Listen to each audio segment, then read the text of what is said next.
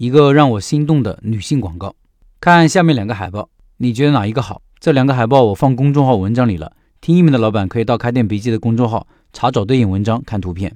我相信大部分人会选择第一个海报吧。这个海报有几点做得非常好。第一，卖点很明确，不用开刀，眼袋就可以去除。没有几个人愿意在自己脸上动刀子，尤其是在各种美容医疗事故频发的今天，爱美的女性更加谨慎。不开刀去眼袋，言简意赅，通俗易懂，戳中痛点。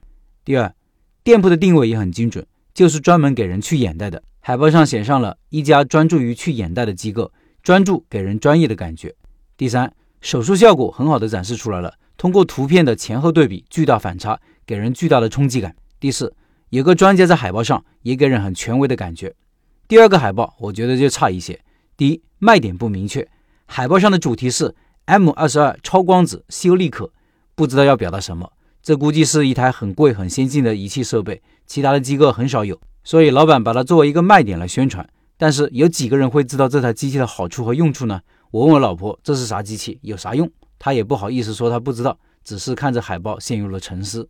第二，海报的主题应该明显、明确、容易理解，戳中痛点。如果主题是直接表达这台机器带来的超强的效果，或者解决了顾客某方面的痛点，应该会更有吸引力。比如一月一次年轻十岁，比如神奇的时光机让你不再衰老等等。当然，这是我瞎编的，只是举例说明。海报应该更加通俗易懂一些。我们面对顾客的时候，千万不要觉得顾客啥都知道。实际上，除了绝对少数专家型的顾客，百分之九十九的顾客对于感兴趣的东西并不了解。即使是一些日常的产品，大众的产品也是如此。这种不了解，也许是对产品本身的不了解，也许是对自身需求痛点的不了解。只有别人说出来了，才意识到原来如此。我也是这么想的。另一方面，即使你卖的是大众化产品，你也应该差异化宣传，突出自己的不同，敢于说出自己的不一样，而不是假设顾客什么都知道，什么都按照自己设想的思考路径给予反馈。意识到这一点以后，在做海报、传单，甚至在给顾客介绍产品的时候，就会有帮助。所以以后你在做海报，试着问问三个问题。